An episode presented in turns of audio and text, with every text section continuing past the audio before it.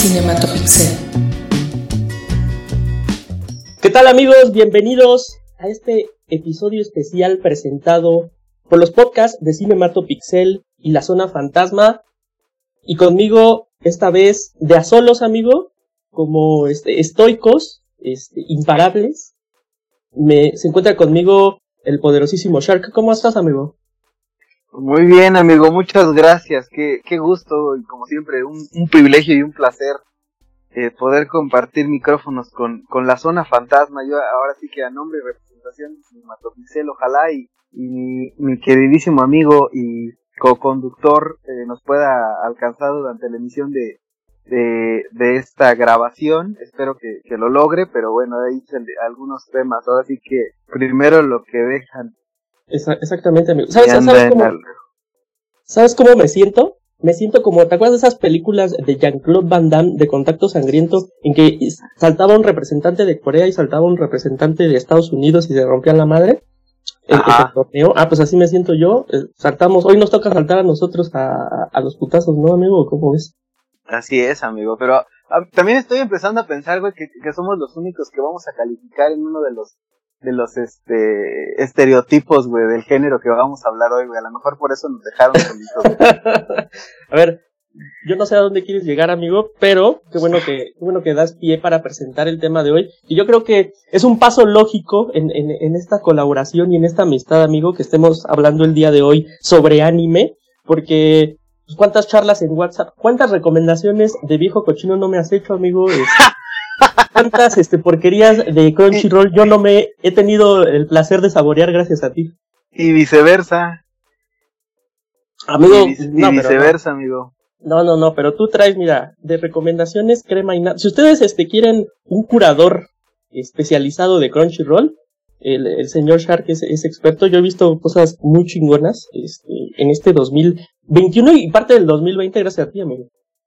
No, amigo, la verdad es que yo creo que este año para, bueno, más bien desde el año pasado fue como mi, mi reencuentro con, con el anime. La verdad es que nos habíamos dejado un tiempo y regresó con fuerza. La verdad es que, incluso me atrevería a decir que incluso un año antes de la pandemia eh, fue cuando tuvimos ahí este, un reencuentro muy afortunado, el género y yo.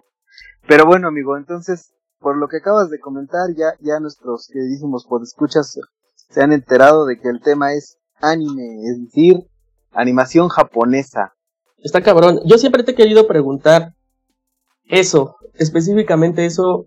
Anime es simple y sencillamente una animación que se hizo en Japón o tiene alguna característica más que lo convierta en anime. Es algo que me pregunto.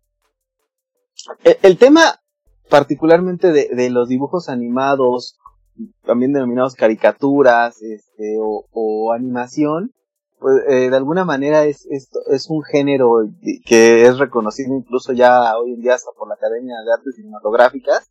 Ya ves que es, bueno, y, e históricamente ha sido, ¿no? El, el, mejor cortometraje animado y de unos años para acá ya se premia incluso a la mejor, al mejor largometraje animado. El anime particularmente es en muchas ocasiones la adaptación, justa, valga la redundancia, eh, animada del, del, del, manga, ¿no? O de, o de la novela ligera, que, se, que específicamente sobre todo de, viene de Japón. De hecho, eh, e, es, es una forma en la que el animation ya se abrevia como el, como, eh, lo, como lo conocemos como anime. Digo, aquí a lo mejor estamos muy acostumbrados eh, de este lado del charco, o estábamos sobre todo a, a los dibujos animados, las caricaturas y y que era un tema sobre todo como muy vinculado al público infantil. Y afortunadamente eh, conforme han pasado los años pues se ha ido diversificando en general no solo no solo la parte del anime japonés sino en general me parece que los dibujos animados. Y con toda la cultura de la cancelación hoy en día amigo yo te diría que a veces pareciera que ya cualquier género animado va más enfocado a los adultos que a los infantes porque ya todo está prohibido ya todo se le quita ya no puede salir nada ya todo todo es malo. Ahora resulta que toda la, todos los dibujos animados con los que crecimos tenían mensajes política, moral y culturalmente incorrectos. Entonces, bueno, ya de eso también vamos a, tocar un poco más adelante, ¿no? está, está, muy cabrón, amigo, eso que dices. Pero mira, fíjate, yo creo que es algo de, en mi caso particular, algo que me llamó muy cabrón la atención del anime cuando cuando nosotros todavía no sabíamos qué era realmente anime, y como tú dices, este término, para nosotros el término era caricatura, ¿no? Pero, pero sí había como estos, estos puntos, este, en que el anime como que se, se desmarcaba de, de las animaciones tradicionales, este, gringas, ¿no? Por ejemplo, este pedo de, de las temáticas, este, es súper avanzado en el anime. La verdad, yo me gusta un chingo por esta parte, ¿no? Pues es muy avanzado en cuestión de violencia, es muy avanzado en cuestión de temas eróticos, que ya trataremos ese tema también, amigo, eh, en temas sociales, en temas políticos, o sea, yo no sé para ti cuál fue eh, la primera cosa que tuviste que tenías conciencia de que era un anime, este, pero a mí, de verdad, yo, yo me acuerdo mucho, no sé si tú te acuerdas, yo sé que tú sí, y si te acuerdas, te juro, te acabas de graduar como mi sensei de, de anime, de una cosa que salía como en Canal 5, que se llamaba, eh, lo tradujeron acá en, en la TAM, lo tradujeron como el Superman de las galaxias, que era, era un cabrón que tenía como sus pelos verdes, amigo, y tenía poderes, este, como, eh, psicológicos, como kinéticos, era un cabrón que destruía las cosas con la mente, y era algo que salía en el Canal 5, y a mí me voló la mente cuando lo vi y tenía nueve, ocho años, porque yo decía, y este tipo de violencia y este tipo, no son caricaturas, no es lo que yo conozco como una caricatura. Y, y ahí cuando tuve conciencia por primera vez de esto es un, es un anime. Entonces, está cabrón, ¿no? Y yo, yo creo que es la, eh, a ciertas partes lo que nos gusta tanto de este, de este tipo de temáticas, ¿no? Que son mucho más avanzadas, creo yo, que las narraciones occidentales. Te, que, quiero entender que te refieres a Chojin Locke. No mames, amigo, te juro que. A huevo. Ese, ese cabrón, Locke. Locke, el Superman de no sé qué madre, el superhombre le decían, creo. Ese precisamente. Sí, bueno, un el, el, Superman de las galaxias o Locke de Superman, bueno, sí, la, particularmente nunca fue como mi hit, pero sí, sí ubico sí. a cuál te refieres. Mira, sí, yo creo que, yo, y qué bueno que tocas ese punto para que ahora sí no digas que te destruyo la escaleta. Amigo, es tuya, además es tuya, eh. Si te destruyes, te destruyes a ti mismo. este, no, amigo, mira, la verdad es que yo creo que aquí hay, hay que analizar como, más allá de los acercamientos personales que cada quien haya tenido con la animación, yo creo que nos podemos remontar particularmente, en el caso de México, y volvemos a esa parte, yo creo que mucha gente no tenía como identificado que se trataba de anime, lo veían como justamente caricatura, y, y, y yo creo que todo el mundo ubicaba sobre todo el simbolito que salía al final, que era como el continuará, dos, como tres, tres simbolitos muy extraños que aparecían al final como dos es al revés, ¿te acuerdas? Odio ese símbolo, odio ese símbolo. Amigo. Exacto, eh, bueno, eh, pero bueno, eh, y me voy a ir justamente a los a, a la época que, que se me que, que se me viene a la mente que era justamente Candy Candy, que es justamente con Remy, que es justamente con Heidi, Massinger Z, este, como bien decías tú acá, Locke, eh, por ahí, la, la, la, versión de Mujercitas. No mames. Este, ¿Qué otra por ahí teníamos en aquel entonces? No, pues era Sandy Bell. Sandy este. No mames. Cosas que yo, cosas yo, que, pero, por ejemplo, pero, uh -huh. sí, sí, sí.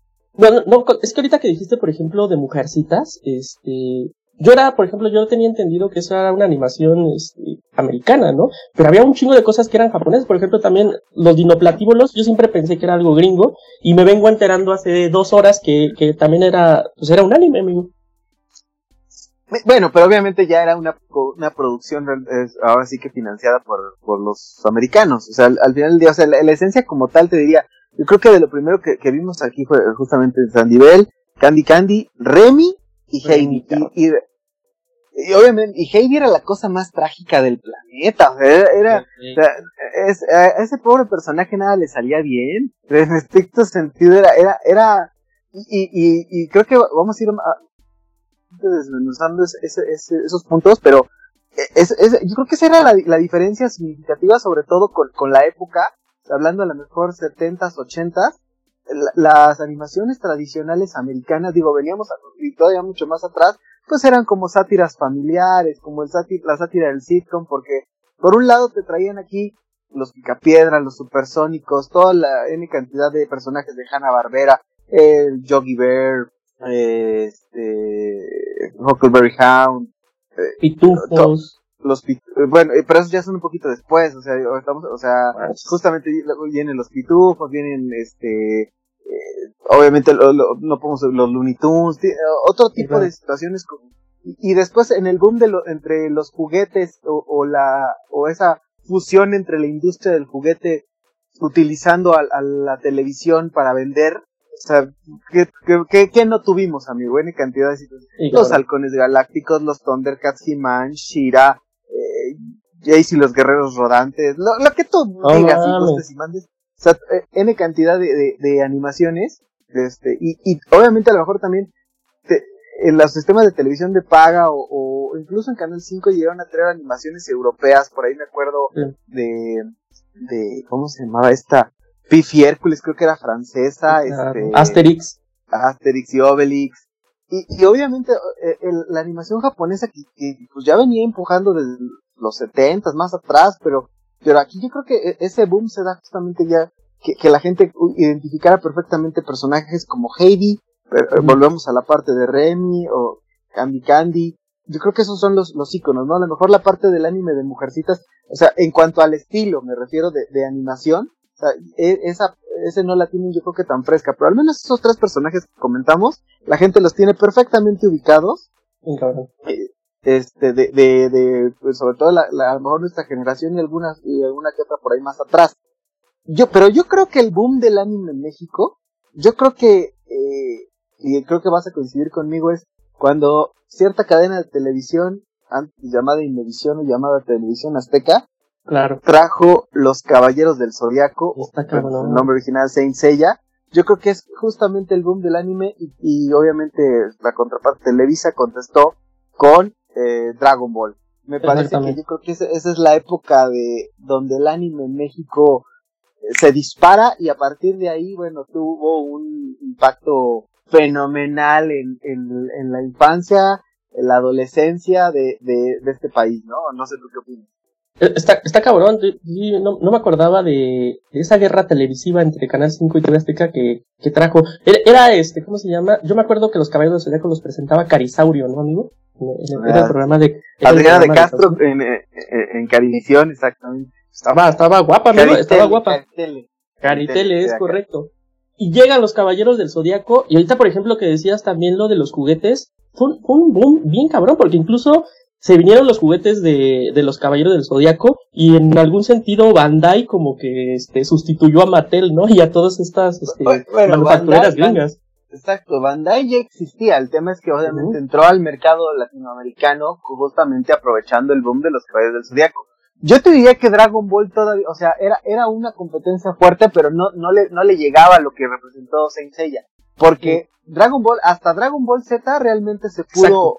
Se pudo equiparar en, en el, en el impacto, en el fanatismo, en, en que, que la gente se involucrara al punto de que tanto Televisa como TV Azteca, pa- eh, justamente el horario era el prime time. O sea, en, Sí, cabrón. en Canal 7 tenías los cabezas del zodiaco entre 7 y 8 de la noche, que es el, el- el horario estelar. Incluso, o sea, los Simpsons se recorrieron y a veces, este, pues, un- una hora más tarde o una hora antes. O sea, y, mira que los Simpson era como el, el producto estelar de televisión azteca en aquel entonces. Y, y Canal 5 metía, o sea, yo, yo, o sea, obviamente Dragon Ball Z era, eh, era el fenómeno de, de, de estar viendo qué iba a pasar con Goku cuando ya había crecido y que todo el mundo ya empezaba a tener acceso justamente a esas publicaciones de entre el manga o que se enteraban por algunas otras revistas y N cantidad de, de algunos medios que estaban en- por ahí, de, de los avances que ya había tenido el, el anime en Japón, evidentemente, y obviamente ya todo el mundo quería ver esa situación plasmada en la televisión y doblado al español, ¿no?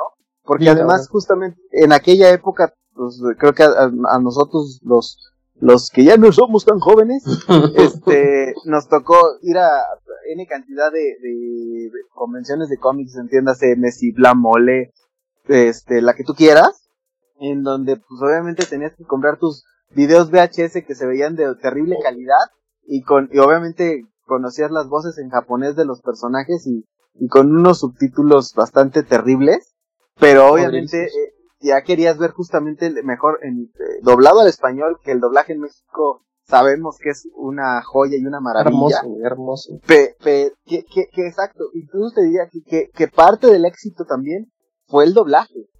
Yo creo que si, si, si hubieran a lo mejor eh, equivocado esa parte, hoy no, no tendríamos, o sea, tanta identidad con personajes como, como Pegaso, como Goku, como Vegeta, este, y, e incluso digo, pues recientemente lamentamos el fallecimiento de, de, de pues el intérprete de, de, la, de los openings, ¿no? Y, no nada más de anime, hablando del Dragon Ball, ¿no?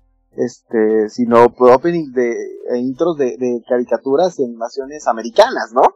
Pues los osos Gumi, por ejemplo, amigos, ¿no? Qué chulada. Así es. Eh, eh, está cabrón. pero ¿estás de acuerdo que ya sería entonces Dragon Ball, con la llegada de los Caballeros del Zodiaco y Dragon Ball, ya en México ya tenemos como esa idea de qué es un anime, ¿no? Y ya conocemos los formatos, como tú dices, ya conocemos los openings, ya conocemos los endings.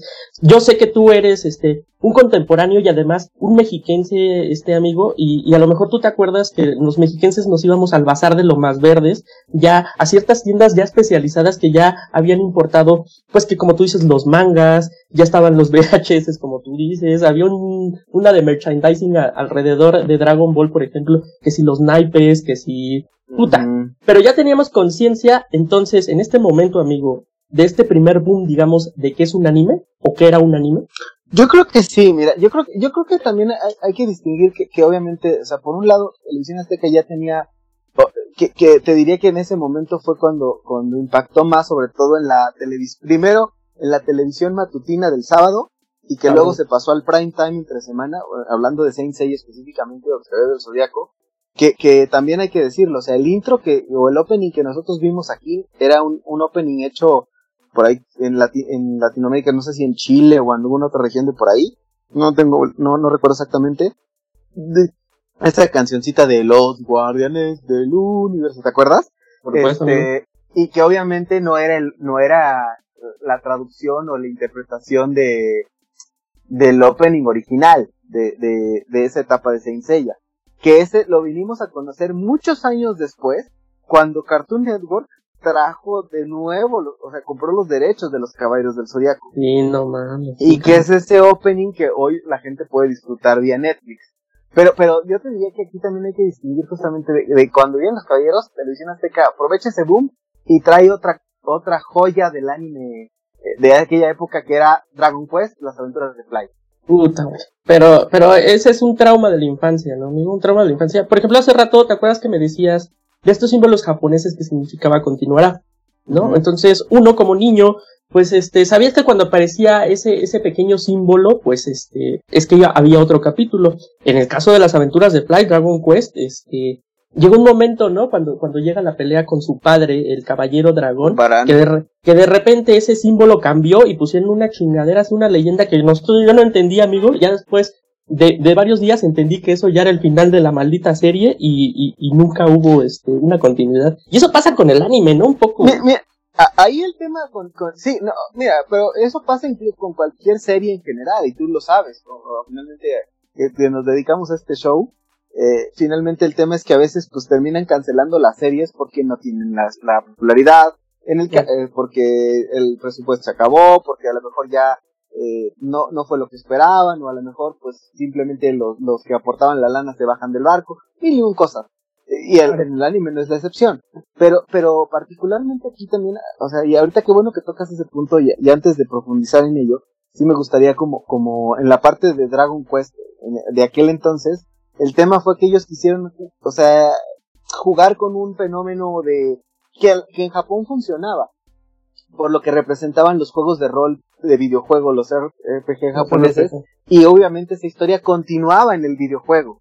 Entonces ahí es donde la gente de, oye, no hagas eso, ¿no? Porque a lo mejor tal vez en Japón sí era como muy habitual eso, pero para nosotros era de, pues ponme un final, ¿no? O sea, eran traumas, amigo. Dame la conclusión, exactamente. Y por el otro lado, Televisa obviamente tenía Dragon Ball, ya, ya obviamente nos había traído Heidi, nos había traído Remy nos había traído N cantidad de otras animaciones de diferentes partes, pero además yo creo que también ah, e, el, éxito de ellos fue otro, otro anime que todos adoramos, pero ahí, ahí era la duda de cuánto medía una cancha de fútbol, amigo. Este, los, exactamente, los supercampeones o el nombre original Captain Subasa.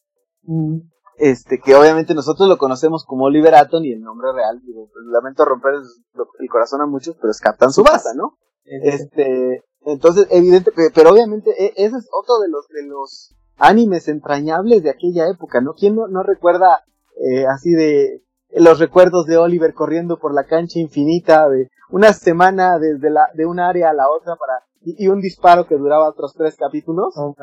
este... Cabrón. Pero era algo, era algo, este, puta, güey, impactante para, para nosotros. Y se vino la bandada, güey, porque hablas de los supercampeones, pero se venía, se vino también este Ranma y medio, ¿no? Se vino en TV Azteca, se vino Sailor Moon, que era, que también fue algo muy, muy grande, según yo. Definitivamente lo fueron. Y, y, en el, mira, ahí, ahí también empezó el tema de, de, que si tenían que censurar, que si no, que si el anime, o sea, que no era lo mismo de ver a Tom y Jerry descuartizándose el uno al otro que, que ver ciertas cuestiones que pasaban en el anime, ¿no? Entonces esa parte de, la, de la doble moral, exacto pero que, que, hoy, o sea, hoy quieren censurar a Pepe Le Pew, entonces... ¿Ya? Ya lo quitaron de Space Jam.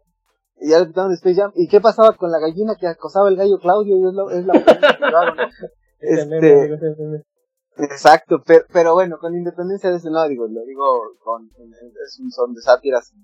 No, no, no entramos en esos temas, por supuesto que, sabemos que, que la situación en todo el mundo requiere la seriedad del tema como lo amerita, ¿no? Pero bueno, haciendo de lado esa, esa situación. O sea, en el caso de Ranma y medio sí fue, algo muy fuerte en aquella época eh, que lo transmitieran en, en, ese momento, porque el hecho de que un personaje varón, que con el agua se transformara en mujer, eh, era un tema, y yo creo que ahí empezaba la parte de, de, de que la gente no, no sé si entendía al 100% lo que la diferencia justamente entre el anime japonés y la animación europea americana.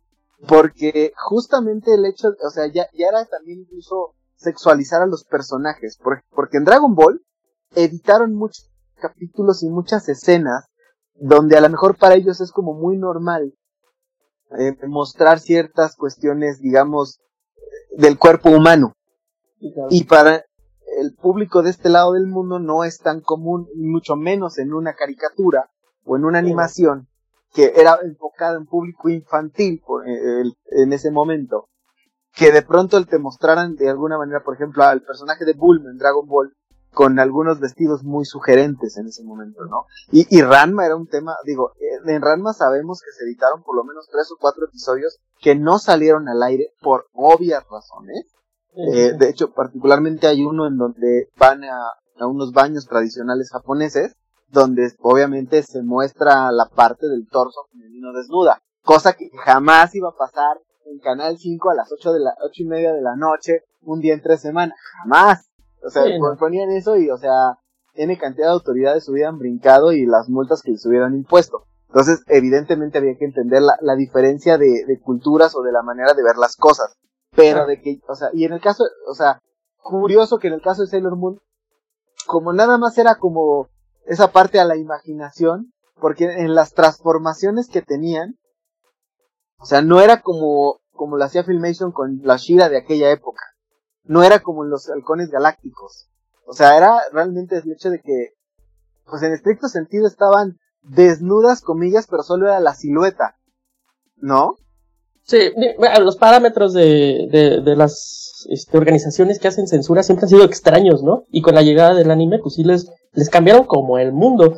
Pues cuántas veces, no sé, este, como tú dices en Dragon Ball se censuró el pene, por ejemplo, del pequeño Goku, este, no, cosas así, este, hablamos de Dragon Ball y de Ranma, ¿no? Este, el maestro Roshi y el maestro Japosai, pues eran, amigo, son los santos griales del viejo cochino y, y era una sexualización bien cabrona, ¿no? Y son parámetros que tú, yo creo que mejor que yo lo sabe, pero que es, es, muy de la cultura del japonés, como esa liberación sexual que tienen ellos a través del anime, porque ellos en sí, en, en la realidad son personas reprimidas en ese aspecto, entonces ahí se liberaban, ¿no? El anime es una, el anime y el manga es una cultura muy cabrona en Japón, es una, es una literatura, es, es algo del día al día, y tomaban estos, estos contenidos exactamente como para soltarse, ¿no? De alguna forma. Llegan acá a México y pues nos voltean el maldito mundo. Yo, yo te diría, y me, voy a hacer una afirmación muy temeraria, pero... Dale, dale amigo, chingue su madre, ¿qué? Pero yo, en, en, mi, en mi humilde opinión, el anime en Japón es como el, la serie en América. O sea, la serie es live action. Okay. Es la forma en la que ellos representan cualquier, cualquier situación cotidiana. Porque, insisto, o sea, estamos acostumbrados, e incluso hoy con el boom de las animaciones para adultos, o sea, ¿qué, ¿qué, nos muestran como animaciones para adultos?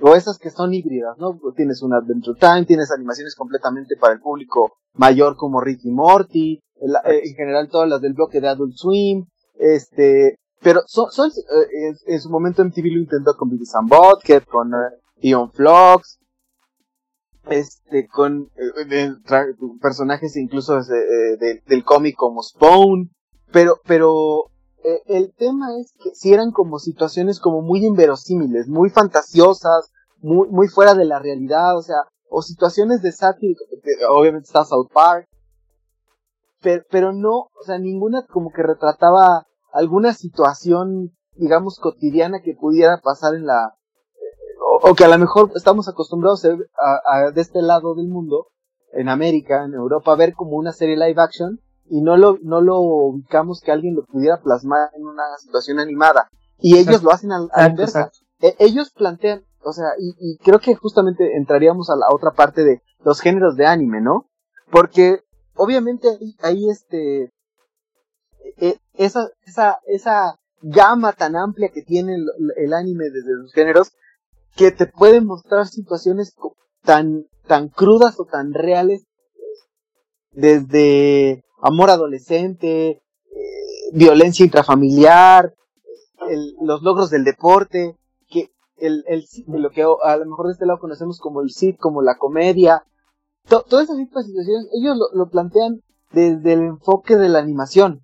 Exacto, exacto. Sí, sí, y, y hoy, y hoy, digo, queda claro que ya hoy entraríamos a la, la discusión de que a veces el, el planteamiento de, de, de por qué a lo mejor el, el, cuerpo perfecto tanto femenino como masculino, ¿no? Y que cuál sea justamente ese parámetro de, de, de, de belleza, ¿no? A lo mejor también hoy sería criticable por muchas organizaciones o por muchas personas.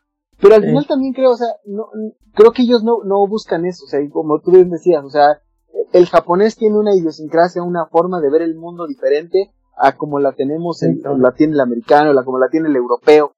Entonces, todo ese tipo de situaciones, o sea, y, y si vamos a los géneros, digo, de entrada el, el, que se nos viene a la mente o el género por excelencia es el shounen, que obviamente, pues, Dragon Ball, el Dragon Ball, eh, Saint Seiya y el y uno de los favoritos personales, ya entraremos a esa parte que es One Piece. Entonces, obviamente ese tipo de situaciones van como el, el, el enfoque de la aventura, de, de la acción, de la comedia, que obviamente van a mostrar escenas tal vez, o sea, insisto, o sea, en, en el dibujo, que, que mucha gente diría, no, ay, no, ¿cómo es posible que retraten eh, el cuerpo femenino de esa manera o que, o, o, que sexualicen a los personajes? O sea, y, y, que ni siquiera es la intención, es como, como a veces algo incidental dentro de la trama. Porque sí. obviamente también tiene, tienen géneros más enfocados a, al, al, al adulto, ¿no? O sea, obviamente sí, sí, puede ser la violencia o puede ser la, la sexualización exagerada eh, eh, hablando de, de, la violencia, pues está el Seinen, ¿no? Y este, ejemplos, pues te, te, puedo decir One Punch Man, Berserk, Ghost in the Shell, Tokyo Ghoul, el famosísimo Akira. Este, sí, claro. Eh, obviamente, el género completamente, digamos, el, el, el, el equivalente al, al porno, pero en animación, pues que es el hentai, ¿no? Y, y obviamente hay uh, otros tipos de subgéneros que también obviamente es el, el, que le denominan harem, que es justamente donde un, un personaje eh, masculino tiene a su alrededor o, lo, o los personajes complementarios son eh, personajes femeninos con eh, cuerpos muy, eh, digamos, sexualizados o a lo mejor tendientes a lo mejor a, mostrar alguna situación que no propiamente se asemeja a la realidad, sino el hecho de del personaje eh, y, y, el término le queda perfecto, ¿no? Que, tiene a su entorno eh, muchos personajes femeninos que de alguna manera se sienten atraídos o que simpatizan con el personaje principal. Eh, por ahí, ¿qué otros tenemos? Lo, el género de deportes en el anime, el género, eh, el Kodomo, que es en cuanto a, a las cuestiones infantiles o, a estos animalitos como muy tiernos. Mm, mm, mm, sí, o sea, es que yo creo que una de las cosas que cuando, cuando entras al anime, una de las, este, por lo menos a mí, yo cuando, yo, yo no soy como tu amigo, yo no soy un gran, este, tampoco consumidor de anime, pero pues sí, sí cuando le entré, una de las cosas que me sorprendió bastante como esa capacidad del japonés para, eh, eh, en la generación de anime para crear, este, géneros a lo bestia, a lo estúpido, o sea, y, y, tiene mucho que ver con el caminito que decías, nosotros en Occidente estamos acostumbrados, por ejemplo, como decías, ¿no? Que, que todo viene a lo mejor de un live, este, de un contenido live, y este de ahí ya se hace la caricatura, se hace el libro, el caminito en Japón pues es mucho de vamos por el manga, luego vamos en el anime y luego eh, se hacen según yo se llaman doramas o doramas algo así, que es como la, versión la versión live, ¿no? Novelas. Puede, o sea, puede ser la versión live o, o, es el equivalente a lo que nosotros estamos eh, acostumbrados a ver como, como telenovelas, ¿no? De alguna manera. exactamente, o sea, eh, es el género que, que aquí, o sea, nuestras, nuestras mamás y nuestras abuelas conocían como las comedias, ¿no? Mal, mal denominadas, ¿no? Por el, el, el, término. pero así era, la, ya está viendo su comedia, la telenovela, exacto, pero pues, ¿a poco no, no tu abuelita decía, este, voy a ver mi comedia? Voy a ver mi comedia, por supuesto. Puta, güey. Entonces, está cabrón, o sea, yo cuando le entré a Crunchyroll, amigo, este, y ahorita que, que, que describías estos géneros, yo cuando entré dije, ¿qué es esto? O sea, este es un mundo. Y yo me metí a ese mar sin este salvavidas, amigo, y de repente, como tú dices, este, yo no tendría que era shonen, shonen, yo no tendría que era el shoyo, yo no tendría que era el lechi, yo no tendría que era el puta, la cantidad de géneros tan específicos que hay en el anime, Hollywood se queda pendejo, Hollywood tiene 10 eh, este géneros, yo creo, base, y en el anime te encuentras este, como tú dices, ¿no? Un género de hombres que, que son perdedores, pero que las mujeres lo siguen y que, y ya, eso tiene un nombre, ¿no? Está muy cabrón, güey. A mí sí me voló la mente cuando le entré a Crunchyroll, que fue cuando realmente le entré, pues, al anime ya así duro, digamos. Yo, yo creo que, que, que, que el tema también es, es como, es un gusto adquirido, obviamente, pero, pero sí me parece que, que el anime en términos generales, salvo raras excepciones, sobre todo, o sea, quitando el, el shonen, que es justamente el, el género de acción, que creo que es como más universal, los demás te diría que sí están más enfocados como en un target adulto por la temática o, o el cómo plantean incluso a veces hasta la, la comedia, o sea, pues, hay algunos como muy cursis, hay, que así pueden ser como más adolescente, ¿no?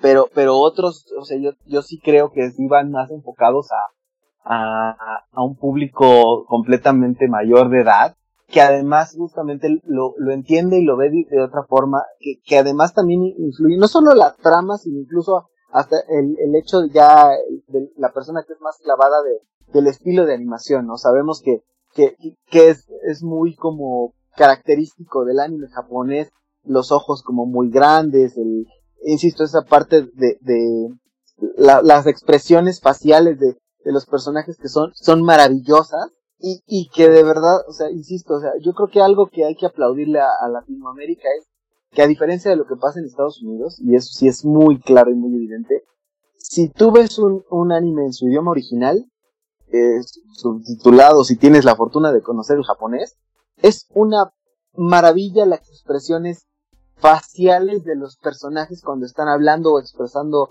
una emoción. Y aquí obviamente el, doblaje es tan bueno que realmente también te, te, te, transmite esa situación. Cosa que no pasa cuando la ves en inglés. En inglés es tan carente de alma, tan carente de sensibilidad, tan carente de esa emoción.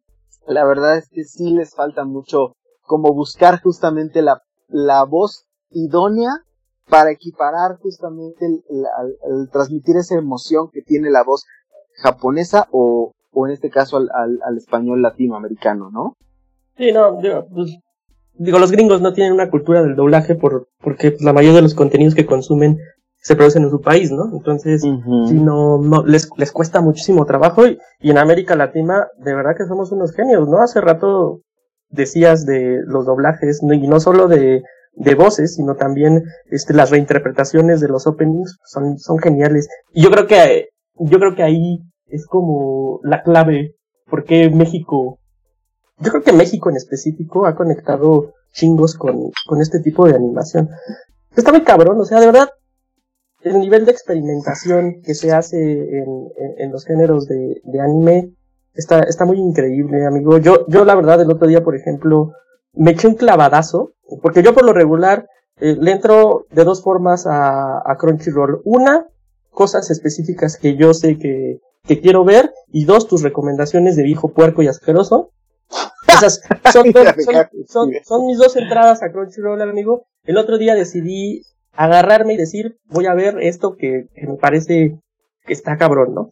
Me meto a ver este una serie, no me acuerdo cómo se llama, amigo, te, se los pongo acá en la descripción, sobre, sobre unas chicas, ¿no? Porque yo vi chicas, sabes que tú, este, que yo soy fan del género, no sé cómo se llama ese género en específico, amigo, de chicas colegialas que tienen que sobrevivir a la vida y, a las penumbras del amor, ya sabes.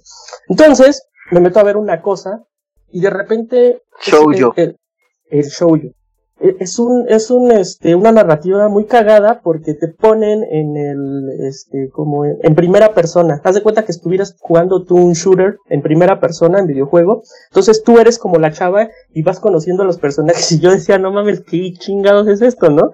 O sea, y la verdad es que no, no aguanté mucho, no, no fue mi género, pero sí me impresiona cómo juegan ellos con sus narrativas y cómo juegan con sus estilos y cómo juegan con sus géneros y les vale madres en muchas ocasiones, como si el público le gusta o no, o sea, esos güeyes tienen sus propias reglas y eso sí me, me parece increíble, la verdad.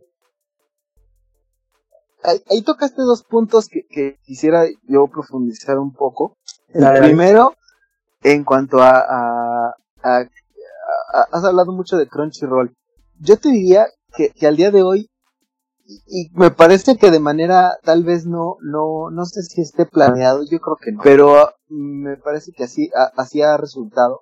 Netflix es un, una gran plataforma para que la gente que no conoce el anime no está tan familiarizado le entre.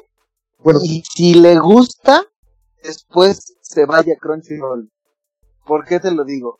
porque hay muchas anima muchos justamente animes que están eh, las primeras temporadas en Netflix y que si te clavas o si te gusta, el resto está completo o mucho más avanzado en Crunchyroll. Entonces me parece que, que, Netflix está funcionando como una, una ventana de salida muy, muy importante para que la gente se acerque, lo conozca y de ahí se pase ya justamente a una plataforma que está exprofeso para eso. Digo, aquí ya hoy tenemos acceso a, a, a, Crunchyroll y a Funimation. Y eventualmente hay que decir las cosas como son. Funimation va a absorber seguramente todo el paquete. Porque obviamente Funimation pertenece a Sony. Sony compró Crunchyroll. Entonces sabemos que en algún punto de la vida eh, Funimation va a ser el, amo y señor de, la mayoría de las licencias que hoy, en, al menos en Latinoamérica, tiene Crunchyroll. Entonces digo, no sé cómo vaya a operar esa transición, pero, pero, pero yo lo percibo así. Prime particularmente tiene algunos animes bastante tiene cosas buenas. Este han traído cosas buenas algunas cosas como muy hardcore algunas cosas muy densas y algunas cosas muy chafas. Entonces este o sea ellos están jugando también con, con un poquito la nostalgia porque por ahí tienen Inuyasha por ahí tienen las guerreras mágicas que también no mames las guerreras mágicas este, que, que ahorita vamos a entrar a la parte de los animes entrañables de nuestra juventud y, de nuestra generación, ahorita llegamos a esa parte. Y, y yo te decía que, que también que, que, comentabas algo respecto a, no, no nada más, eso, eso en la parte de las plataformas o la manera de consumir el, el anime, ¿no? Pero la otra, mm, me parece que, que es bien importante el, en cuanto, tú hablabas de, de los géneros. Yo creo que, que es, el estigmatizar a lo mejor, en este caso, a, lo que, a la afición, a, la gente que le gusta el anime, digo, sabemos que el, el otaku tiene un, un, montón de estereotipos, ¿no? Ya habíamos eh, hablado y bromeado de que si el viejo cochino, que si el gordo nerd comiendo chetos, que si N cantidad de, de, pues insisto, o sea, de, de, de, estereotipos que no necesariamente son los, los idóneos, ¿no? Pero, pero sí creo que, que el, el anime puede ser para todos, pero creo que a la gente le cuesta trabajo y, y cuando le cambia, o sea, cuando conoces a una persona que dice, ah, es que a mí solo me gustaban eh, los cabellos del zodiaco de antes, antes de que les cambiaran las voces. Es que a mí ya, o sea, y, y, el problema a veces también es que es sobreexplotar licencias. Y le pasó a Netflix. Cuando Netflix adquiere los derechos de todo Saint Seiya, desde la primera saga que conocimos todos hasta la, la conclusión en la saga de Hades, y de pronto quiere explotar como un spin-off nuevo de un reboot en 3D con animación, este, digamos, moderna, que fue una cosa terrorífica, eh, eh, sobre todo el doblaje, ¿no? Eh, es esa parte creo que donde, donde más la sufren a veces. O sea, yo entiendo que a lo mejor no puedes contar con todos los actores de doblaje, pero analiza justamente y date cuenta de el fenómeno que tienes en las manos. Claro. Y eso, por ejemplo, yo lo veo ahora con One Piece. One Piece es una, es una serie de, de nicho que es, que si aquí le hubieran dado la misma difusión que tuvieron Saint Seiya y Dragon Ball, perfectamente hubiera sido también de las favoritas de muchísimas personas. O sea, yo me voy a adelantar un poquito, digo, ya eso lo Pero un nicho, un nicho medio gigantesco, ¿no, amigo? No, no, bueno, o sea, eh, One Piece es un fenómeno por donde le busques. Es de, de los animes más longevos, y, y, y yo, o sea, digo, con independencia de que al rato hablemos de eso, o sea, es mi favorito personal. Y yo conocí One Piece por Netflix. O sea, yo había escuchado de One Piece, o sea, yo no había tenido oportunidad de meterme ahí. Lo conozco por Netflix, me, me llama la atención, me gusta, lo continúo viendo a través de Crunchyroll y, y se convierte en mi anime favorito ever forever, o sea, por encima de la que quieras. Pero bueno, de eso ya hablaremos más adelante. A lo que voy es, ese tipo de animaciones que, que si las hubieran traído aquí de una, de una forma diferente, yo no sé qué tanto la gente tendría también a lo mejor eh, ubicado a Luffy como tienen a Goku, o como tienen a Pegaso, o, eh, como tienen a, o, o, Pokémon, por ejemplo. Digo, yo sé que Pokémon también es un tema que obedece a, al fenómeno del videojuego, pero Pokémon es, es un boom y a ese sí yo creo que es sobre todo en Estados Unidos, arrastrado por, por otra, por otro género o por otra industria que es la industria del gaming. Pero es un fenomenazo bárbaro al punto de que hoy se siguen haciendo películas incluso live action con los personajes. Y Pokémon en anime también era una cosa brutal. No, es una licencia tremenda este Pokémon. No sé, o sea, pues es que, pues sí, tienes razón, o sea, es como, como, como los trajeron a, México. Yo, One Piece, por ejemplo, según yo es una cosa enorme, por ejemplo, en Japón y en muchas partes del mundo. Este, en México, sí, tienes razón, es como, como, como para más el, otaku de, coraza así cabrona, pero es una cosa tremendamente cabrona. México estamos todavía un poco en pañalitos en, en, la, en la cultura anime, pero de pronto se viene el boom, amigo, y no sabes, y se puede volver esto gigantesco. O sea, ya hay una, este, pues sí, una plataforma bien cabrona, este, de, de personas que les gusta el anime con sus propios códigos, con sus propios lenguajes. Yo me meto a Twitter, a comunidades, por ejemplo, otakus de anime, y entiendo dos cosas, amigo. Se ve que ya están ahí, este, apelmazados bien cabrón. Pero sí es, tienes mucha razón en cómo trajeron las cosas aquí. Y, y, también es la forma en la que cuentan exacto, las historias y, y cómo las quieren transmitir. Yo, yo, te voy a poner un ejemplo y, y, tú que eres mucho más cinéfilo que, que yo y que muchos otros, no me vas a dejar mentir. Las películas de estudio Ghibli. Si, si el día que yo tuviera hijos, te soy sincero, yo preferiría mostrarle esas versiones de los cuentos contadas al estilo Ghibli que las versiones contadas al estilo Disney. No sí. sé tú qué piensas. Híjole, amigo, es que no sé, Ghibli se, se cuece, a, siento que se cuece un poco aparte. Es que de verdad que Ghibli es este.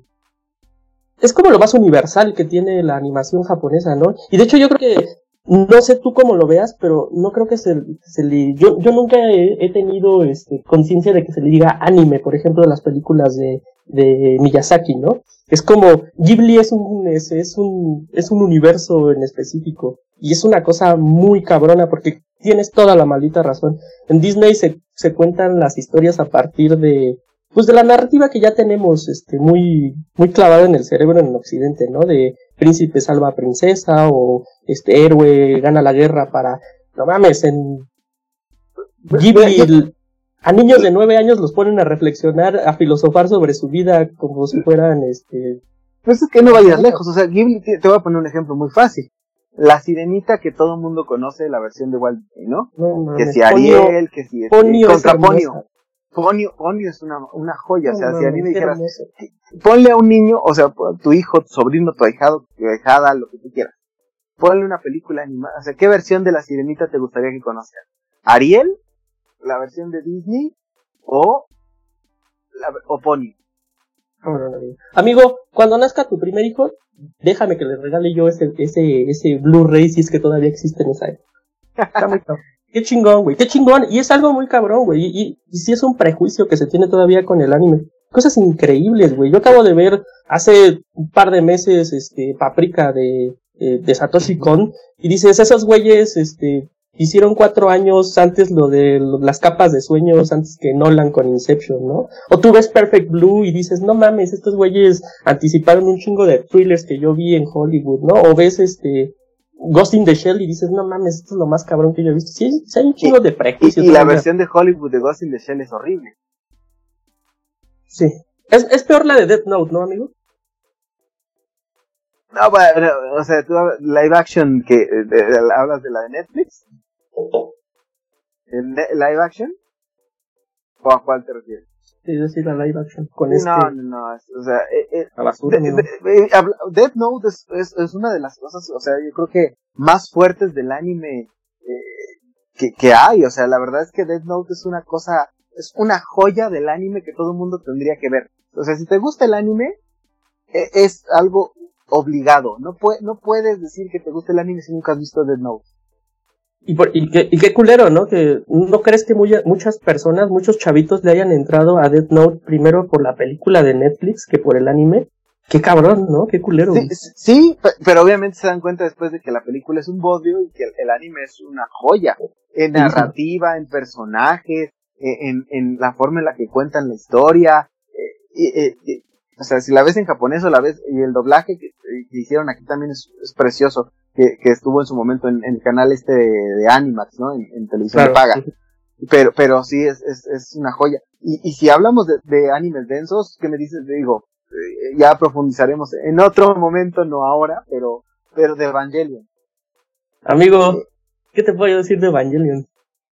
Es, que es de las, es, es, Evangelion es de las cosas yo creo que más fuertes que, que en, en, en, su, en el momento en el que salió, yo creo que nadie se, se imaginaba que, que un anime tuviera el valor de meterse con la religión, la forma en la que lo aborda, la forma en la que habla de los personajes, de la humanidad, de, de, de la maldad del ser humano, la forma de ver un, un, un mundo completamente surreal. Digo, ya, ya en, en algún momento vamos a tener oportunidad de hablar mucho más a detalle de Evangelion, pero, pero, de, de, que es algo, o sea, y ahorita hablando de cosas entrañables, lo es. O sea, yo creo pues que, que, ya, ya hemos hablado de, de los animes que todo el mundo conoce, ¿no? Pero, pero yo creo que el, el, segundo, de los picos que se fueron dando del anime aquí, o sea, ¿qué me dices cuando trajeron el boom de, de los animes de tarjetitas, ¿no? Yu-Gi-Oh!, Sakura, este, todo este tipo de cosas que también tuvieron, eh, o sea, fueron a lo mejor eh, eh, éxitos efímeros, pero de, Que, que, tuvieron sus picos, los tuvieron, ¿no? Definitivamente la, la, la chaviza de esa época le, le, gustaba, le gustaba ver ese tipo de, de, situaciones en la televisión. A lo mejor yo ya no era el target, a lo mejor tú tampoco. Exacto, pero porque veníamos justamente tal vez más acostumbrados a ver las batallas interminables de las doce casas o el de Poseidón.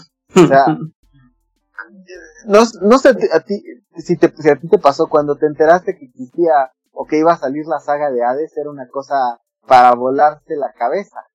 no, era este, un rompecabezas, ¿no? Exacto, porque fueron muchos años entre nos, los caballeros zodiacos que nosotros habíamos visto de pronto te dicen, ¿sabes qué? Van a continuar desde la parte de ahora de ADE y, yo yo sí fui de los que conseguía aquellos discos este que eran en formato BCD este japonés subtitulado que, que también eh, y digo ya ahora los ves doblados al español y demás ahorita se puede ver la saga de ADE se puede ver en Netflix no amigo así es la saga de Hades está en Netflix yo, yo por ejemplo ahorita que decías de Yu-Gi-Oh y todas esas cosas Sí, yo íbamos saliendo, ¿no? Como que íbamos saliendo cuando llegó todo eso. Pero sí es un hecho que creó una comunidad muy cabrona. Yo me acuerdo que me daba vueltas en el, en el centro ahí en la Friki Plaza, este, para comprar mi anime de viejito. Y veía a los chavos ahí en las mesas, agarrándose a madrazos en las batallas con las cartas. Fenómeno bien cabrón que yo ya no entendí por mi edad en ese momento, pero, puta, no mames, o sea, también fue un, una cosa muy grande, todas esas chingaderas. Digimon también, Digimon qué mierda era, amigo, era como Pokémon. Digimon, o sea, justamente se colgó de la fama de Pokémon. Pokémon es de las cosas que justamente, digamos que escalan esa cuarta pared y que se convierten en un fenómeno global de marketing, de branding por todos lados. O sea que surge en el mundo del gaming, escala el mundo del anime y de ahí se vuelve obviamente una cosa impresionante, ¿no? Que sus personajes trascienden en todos los, los ámbitos que te gusten y que obviamente hoy todo, a donde voltee la gente sabe quién es Pikachu. Sí, claro. O, sea, un personaje de un videojuego de Nintendo, o sea, digo, uh, conocemos todos a Mario Bros.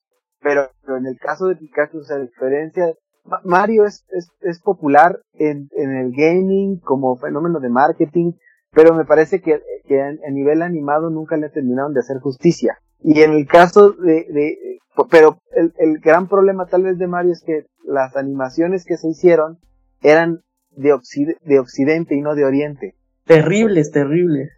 Y en el caso de, de Pokémon sí era creado en Oriente con el, fenómeno del anime y, y, obviamente con el fanservice que, que a la gente le gustaba.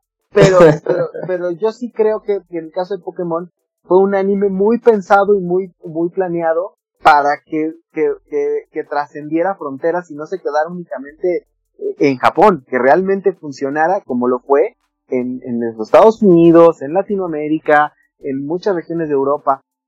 E, e, ese es el alcance que llegan a tener, ¿no? O sea, hablábamos justamente de, de, de, de que Goku iba, está pensado como uno de los embajadores ahora, si los Juegos Olímpicos se llegan a hacer, ¿no? Este, entonces, obviamente, pues Goku no es, o sea, no es cualquier cosa. Eh, Goku es uno de los personajes, yo creo que más identificados con, con el anime a nivel global. O sea, ¿quién, quién ubica justamente el, el, la, ese conjunto de palabras de Kamehameha? Ah, cabrón. Es, es, ya es más famoso que el, este, el de Ryu, ¿cómo se llama? Hadouken y Shoryuken el Hadouken, amigo, el Kamehameha, cuando tú hablas de una bola azul que te sale y cuando haces esto, ¿qué es lo primero que te viene a mente? ¿Hadouken o Kamehameha? Breaking Bad, güey. Ah, no, ¿verdad? No mames, amigo, pero espérate. No, sí, es, está muy cabrón, es, es, una cosa muy, muy grande cómo han escalado ciertas cosas que vienen de eso que antes era un nicho, ¿no? Antes era un, un nichito. No, definitivamente. Ahora, yo te, yo te diría, o sea, para ti, ¿cuáles son, o te preguntaría, ¿cuáles son esos, los animes que consideras que aquí han sido más entrañables? Entrañables. No, para, no, para ti o para mí, sino en general que han sido entrañables o significativos para nuestra región o nuestra generación. Mira, empezamos como tú lo dijiste, ¿no? O sea, aquí el anime se conoció por Saint Seiya, un sacado. No, no hay absolutamente más. Eh, cuando se hizo este adictivo, yo creo que con Dragon Ball y Z, como también muy bien lo dijiste, porque las aventuras del pequeño Goku como que no tuvieron mucho eco según yo en, en ese tiempo, ¿no?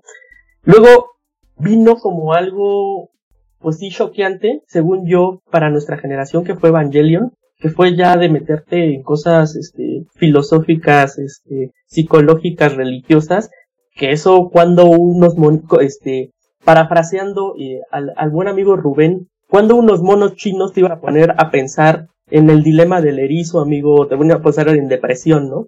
Entonces, Aquí te voy a interrumpir rapidísimo. Dímelo, más. dime, Ahorita, dime, ahorita que hablaste de monos chinos, eh, eh, esa, esa, esa, este, justamente ese, ese estigma o esa terminología de, de, pensar de que todo lo asiático es chino, Sí. este, y, y, y te voy a decir una cosa, la animación china es tan carente de expresión y tan carente a veces de, de, de esos trazos o de, de la belleza que tiene justamente la animación japonesa. Y como ejemplo te voy a citar eh, reciente, eh, ni siquiera me voy a ir más atrás. Por ahí en Netflix hay un, este, un- una película que está formada por, la- al menos la versión internacional que es la que tiene Netflix, se llama Flavors of Youth. Ya. Este, que es justamente animación china en coproducción con Japón, pero se nota justamente la, la mano que no es la misma y, y, y la expresión de los personajes definitivamente está muchos escalones abajo del- del- de la calidad ¿no? con la que estábamos acostumbrados, ¿no?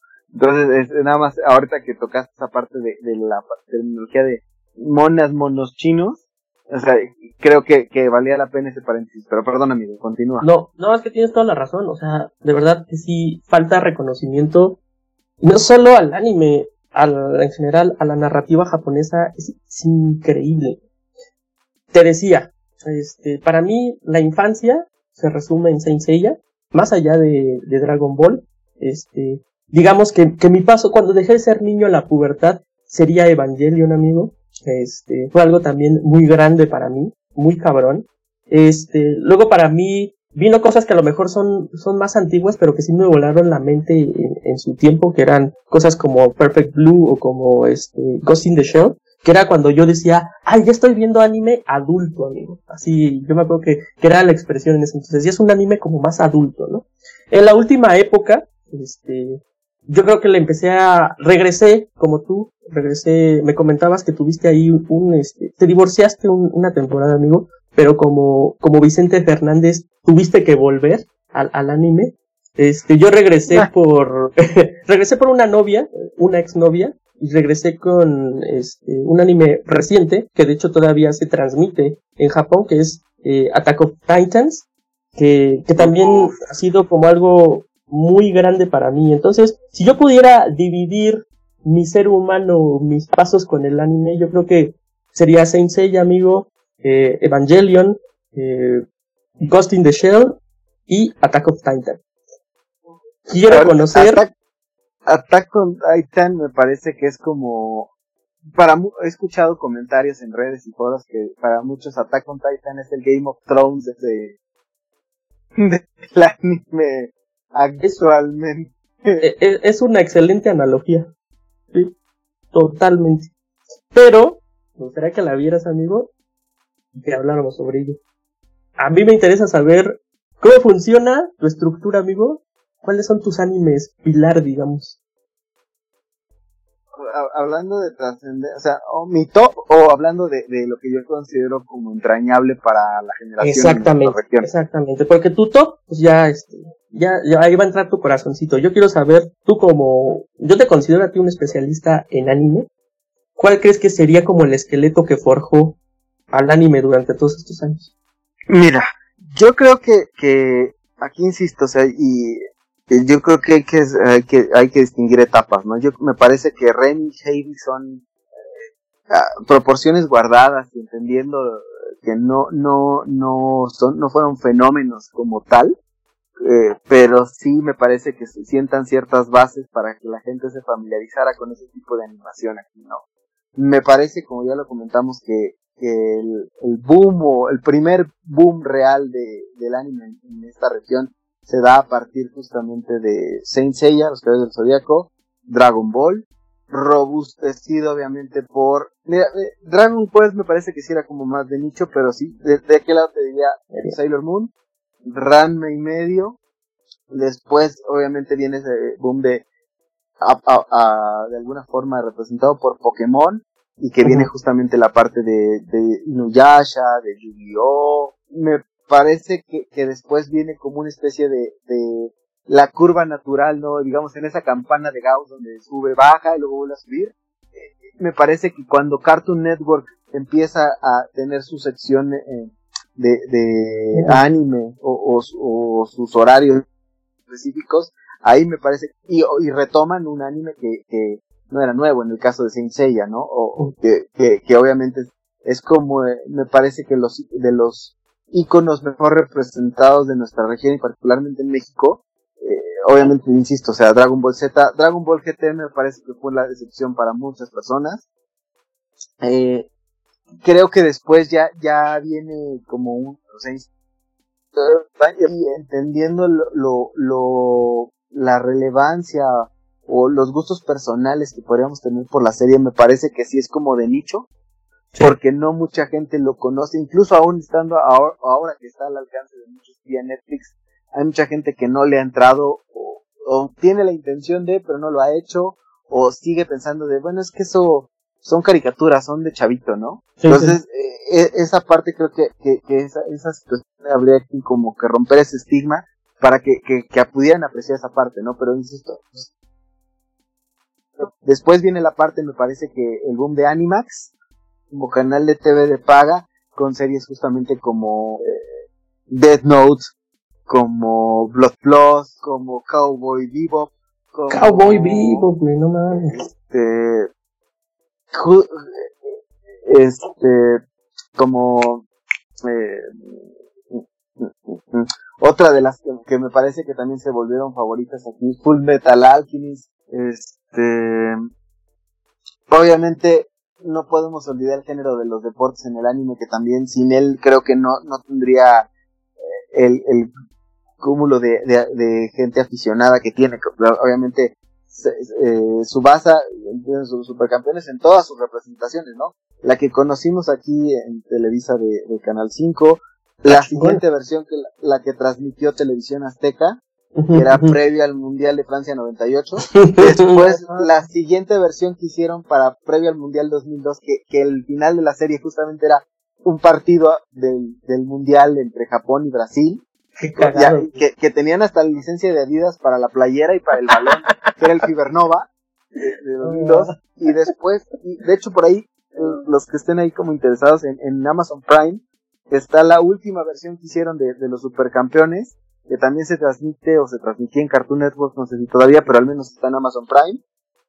Bueno. Que, que es justamente muy apegada a la, a la primera versión, nada más que como en capítulos recortados, ¿no? La cancha ya no dura una semana, sino dura un capítulo. este, sí, sí, a veces creo que se extraña que durara tanto, ¿no? Pero, pero es más o menos de ese mismo estilo. Y obviamente siguió con otras series que también aquí pegan mucho como Slam Dunk. Claro. Este, que, que digo, el básquetbol, pero era como un, como un drama, ¿no? Más enfocado en, no tanto en el, en el juego, sino ya como en, ya hablaremos de Slam Dunk, ya hablaremos de Slam Dunk. E, exactamente, Slam Dunk que, que era por ahí. Y, y hoy en día la, la cantidad de, de, de, series de anime que hablan de deportes, te puedes encontrar series de clavados, series de béisbol, este, de, de, de, fútbol 7, de, de personas que escalan cosas. Eh, no, güey, no, pero las escaladoras son una joya, ¿no? Amigo, yo le entré ahí por y, y, Wakakeru me parece de las cosas que, que pero, pero yo te diría que de mis favoritas personales también, digo, ya recientes, y a lo mejor me estoy desviando un poquito del tema, porque esa sí obviamente no creo que marque a nadie como eh, a nivel nacional, pero, pero de mis favoritos personales te voy a decir que, que Hanevado, que en su momento se habló en, en Cinematopixel y, y, creo que lo habíamos platicado tú y yo también fuera del aire, Hanevado es una serie que, que te habla de badminton, que podemos decir, ay, las raquetas y el gallito. Es una serie que está construida impecable, la narrativa es preciosa, los personajes son maravillosos, y, y la, el, digamos, el partido final es una joya de dramatismo. Amigo, me voy a saltar nada más a ese partido, eh, por lo que estás diciendo, ¿eh? Pero, pero es una joya, joya. ¿Cómo se llama, amigo, para que la gente lo... Hanebado. Hanebado. Y, y, el opening también es como que te transmite cierta alegría. Pero bueno, eh, insisto, o sea, yo creo que, que, que, que aquí en México, insisto, o sea, son de, la, de las series. A veces uno no entendía cómo si llegaban a traer eh, con doblaje algunas series que, que para mí no tenían tanto, como tanto boom y, y otras que, que definitivamente pegarían, pues nadie tiene como parecer tener el interés de traerlas, creo, creo que, que eh, por ahí me estoy comiendo las guerreras mágicas, que también me parece que es, que es hoy otra de las series que son icónicas y que remarcan todo eh, ese boom que, que entre Televisa y TV Azteca se estaban peleando por a ver quién traía más, este, quién, quién, quién aportaba más al, al género, ¿no? sí. E, e, esa, esa, competencia que, que, nos, que afortunadamente nos, nos brindó horas y horas de entretenimiento y de, digo, empezaron a tener también series basura, ¿no? Pero, bueno, a lo mejor está mal decirlo así, pero también eran como de relleno, que no eran tan, tan espectaculares. Y hoy en día, pues digo, finalmente también creo que, que el, el, hecho de que las plataformas de streaming, particularmente Netflix, ya esté financiando producciones propias, abre la pauta a que tengamos buenos animes y que no es tanta, ya no, o que no necesites a lo mejor tener una, si no eres tan clavado para tener Crunchyroll, me parece que Netflix tienes una gama y una oferta maravillosa. Yo también creo que compre los derechos de Dragon Ball, esa, esa plataforma va a tener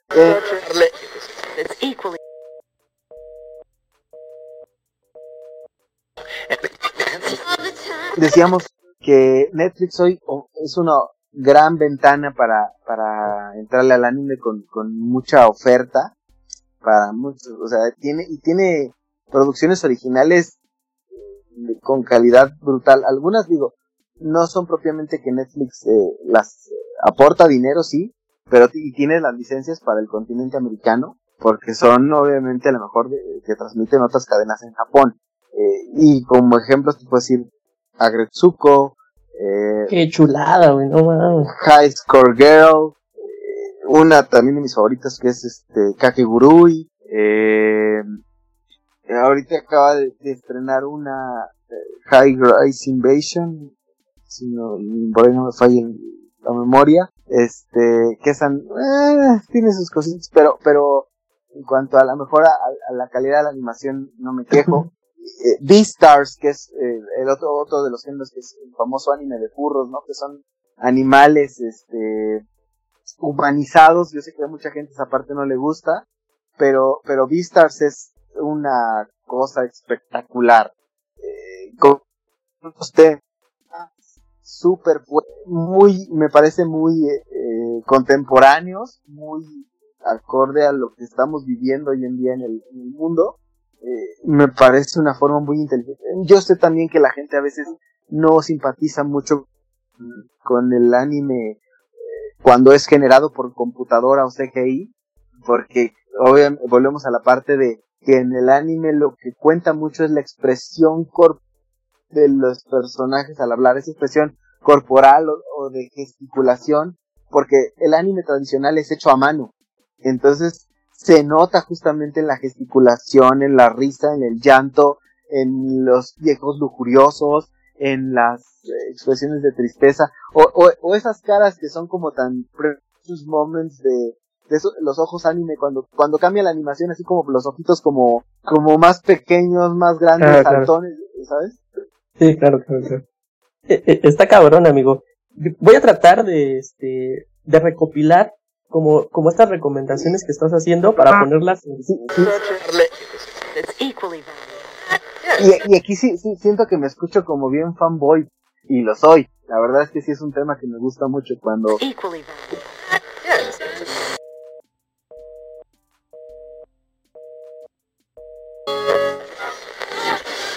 Voy a tratar, amigo, de recopilar como todas las recomendaciones que están que estás haciendo porque me parecen me parecen muy valiosas que has hecho recomendaciones este de varias plataformas de varias épocas eh, has dado un recorrido chingón por el anime lo voy a tratar de recopilar todo y poner como como los links acá abajo este porque se me hace muy valioso todo todo este tour que nos has dado por la historia del anime amigo y pues, ¿Qué te parece si vamos a, este, a la carnita? Vamos a nuestros tops personales, amigo. Si, si te parece bien, empiezo yo porque me gustaría que, que, que, este, que este programa, este episodio cerrara con tu, con tus tops que creo que van a ser muy valiosos. Entonces, no sé cuántas, este, cuántas, este, recomendaciones, cuántos, eh, un top, ¿qué va a ser, amigo? ¿Un top 3? ¿Un top 5?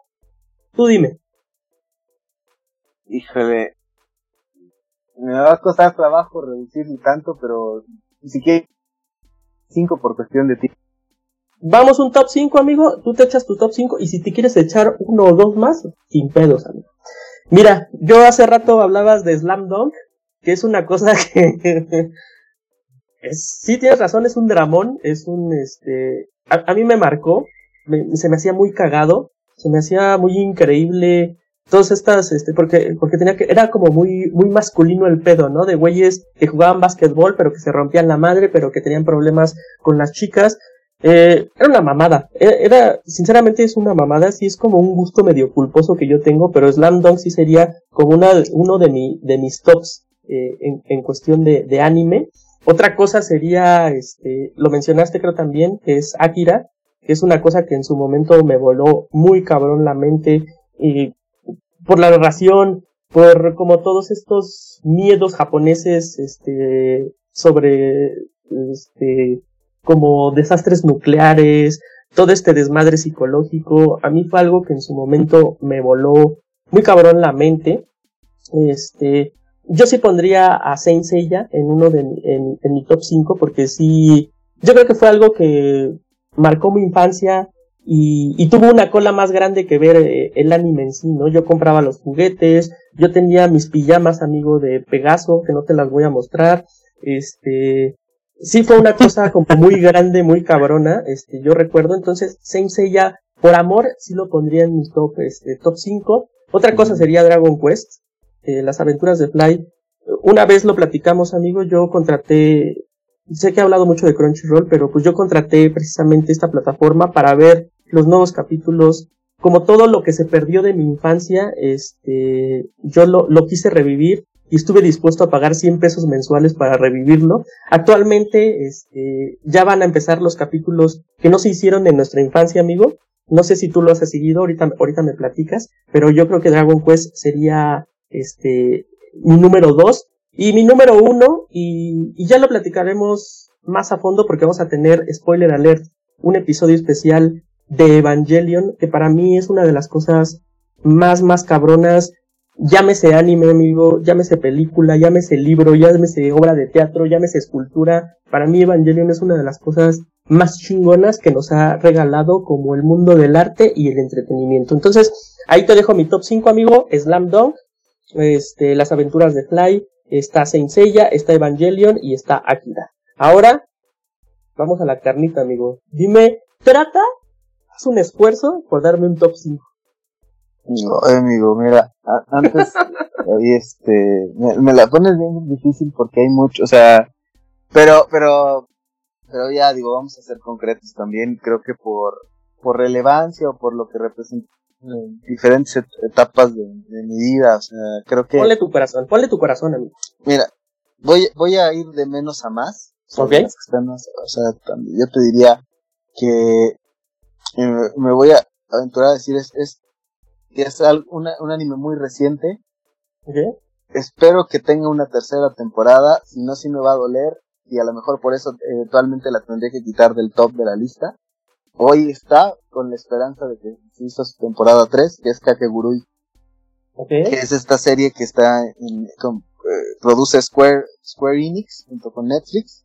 de estas, una academia que se trata de apuestas ¿Top 5, amigo? Sí, sí, sí. Wow, wow, wow.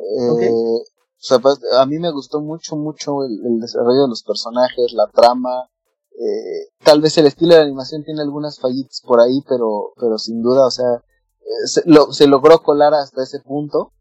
Me parece, insisto, o sea, que, que es, está como con alfileres, porque de no existir la tercera temporada, me parece que la quitaría por la forma en la que termina la, la, segunda, ¿no? Definitivamente eso sí, sí me, me molestaría un poco. Okay. Eh, eh, luego te diría que viene para mí Dragon Ball.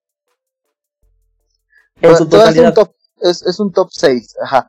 Eh, te, acabo de decir el sexto que sería El 5 para mí sería Dragon Ball, por todo lo que representa, por lo que marcó justamente del estar siguiendo una, una serie todos los días, todos los días, sabiendo de, de que una pelea entre Goku y Freezer duraba una semana y decían, ah, caramba, ¿no? Había en Super Saiyajin. este, la pelea con Cell, la, saga de Majin Buu, Dragon Ball GT para mí fue una decepción.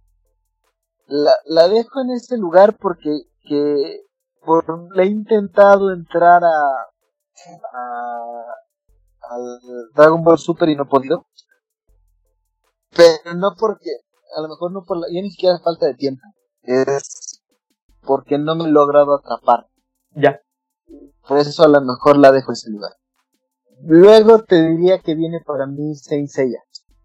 Porque obviamente es un anime con el que todos crecimos, nos emocionamos, nos frustrábamos cuando de pronto ya iba avanzado y de pronto regresaba la siguiente semana de se dice que los caballercitos no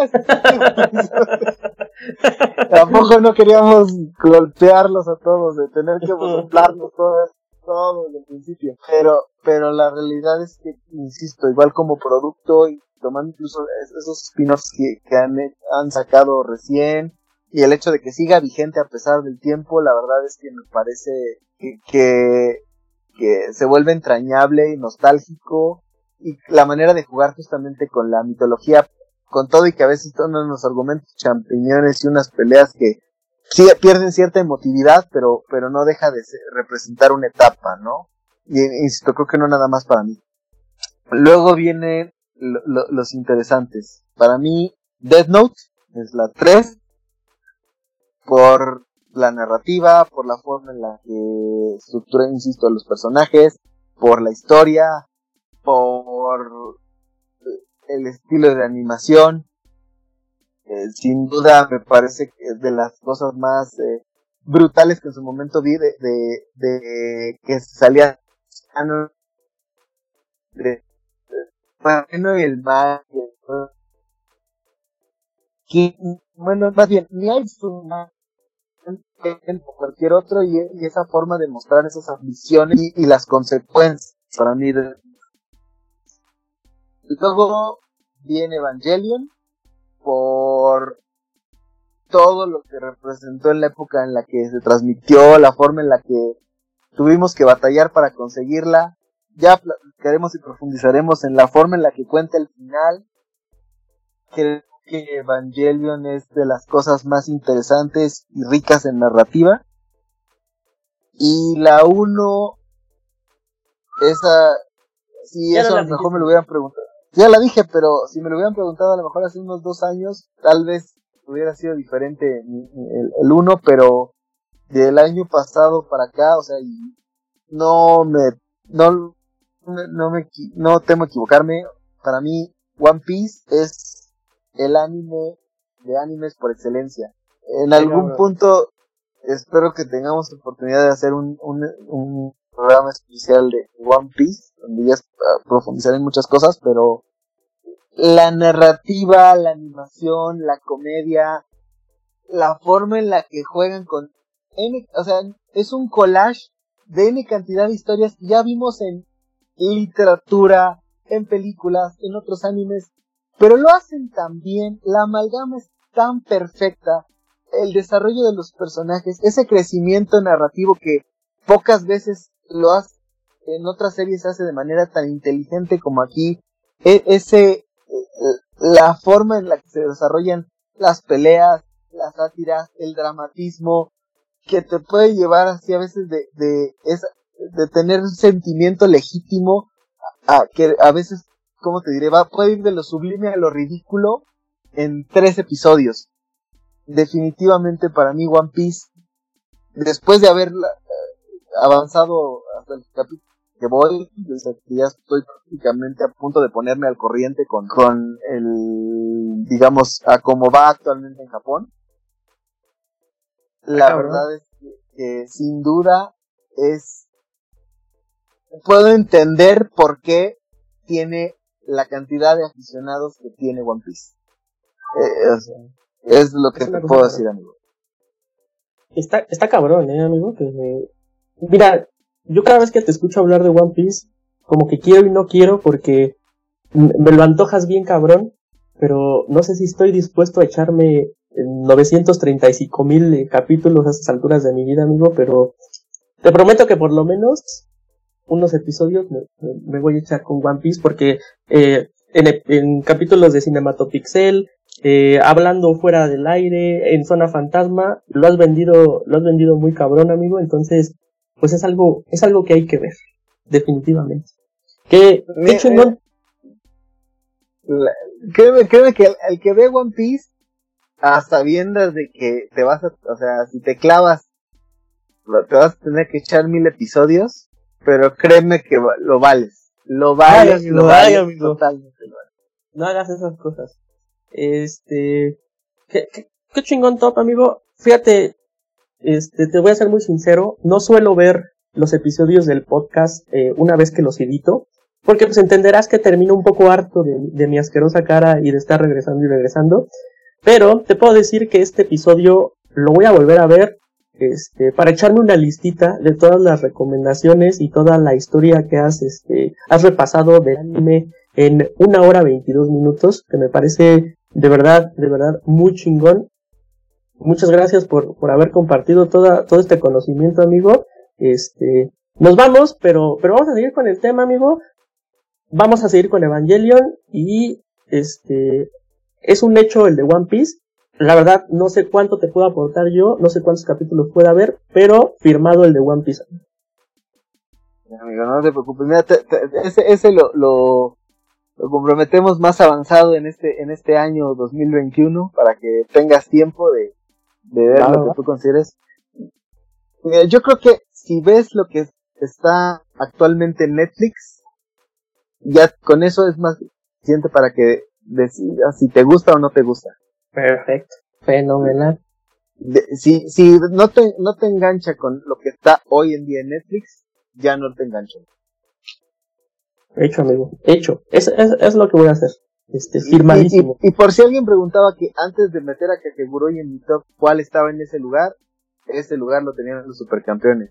Y Kakegurui lo bajó un escalón. No puedo, no puedo creer, amigo, que hayas quitado a Oliver Atom. Y mira que yo soy futbolero de corazoncísimo, pero, pero insisto, o sea, la, la, la forma en la que cuentan la historia de Kakegurui, o sea, te digo, a menos de que cancelen la tercera temporada, entonces lo quito ni, ya ni, ya no hablemos ni del top, este, lo quito de cualquier lista, porque sí me parece, me parecería atroz que no continuaran esa historia.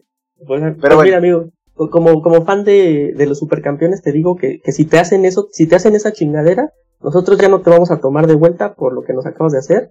Este, ni modo, amigo. Pedos. Este, amigo, estimado Shark, nos vamos. Este, qué chingón compartir el micrófono contigo. Por favor, dinos, ¿dónde pueden escuchar el poderosísimo podcast de Cinematopixel? Mira, el podcast más inconstante de los últimos tiempos. No, este, no, la verdad es que sí, ah, algunas, ah, pero, pero con mucho gusto producimos también con, con, mucho cariño y con mucha calidad para todos los que nos escuchan.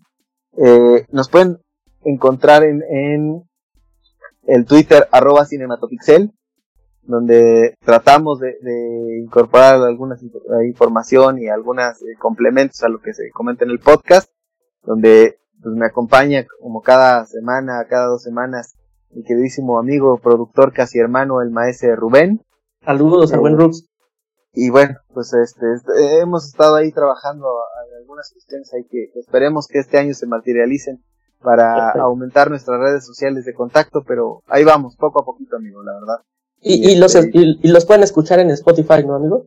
En Spotify, en Apple Podcast, eh, ahí nos pueden encontrar, insisto ahí, este, como Cinematopixel, donde se habla de todo un poco, o procuramos abarcar la mayor cantidad de temas posibles de la cultura pop, desde temas literarios, cine, gaming, anime, eh, consejos literarios, etcétera. Es, es, un podcast este increíble. Marta de baile se queda, se queda pendeja, amigo. Este, sí, escuchen Cinematopixel, eh, Spotify. Por favor, no se, van, no se van a arrepentir. Y bueno, acá en la zona fantasma, pues ya saben, eh, nos pueden ver eh, en YouTube y, y, nos pueden seguir. Pues ya estamos en Twitter, estamos ahí en Instagram, en Facebook y tratamos de de repente escribir cosas en zonafantasma.com.mx. Amigo Shark, muchísimas gracias otra vez por compartir todo tu pinche expertise. Estuvo muy chingón. Agradezco esta, esta colaboración. O sea, soldado a ti en esta emisión. Este, extrañamos ahí a, a Keanu Reeves, extrañamos al buen Rubs, extrañamos al buen Rorro. Cabrón. Agradecer a nuestros amigos de, de la zona fantasma por estas colaboraciones que, que, cada vez son más frecuentes. Con muchísimo gusto, es un privilegio y un placer. Saludos a, mi queridísimo amigo Pepe Reeves, al buen Rorro, y aquí a, al buen Yacer que, como siempre tiene a bien aquí este compartir micrófonos con sus servidores de, de, Cinematopixel. La verdad es que que escuchen Zona Fantasma, vean Zona Fantasma, consuman sus productos. La verdad es que, es un, un, se van a divertir muchísimo. Pues amigo, agradecerte nuevamente aquí, compartir micrófonos, un privilegio y un placer.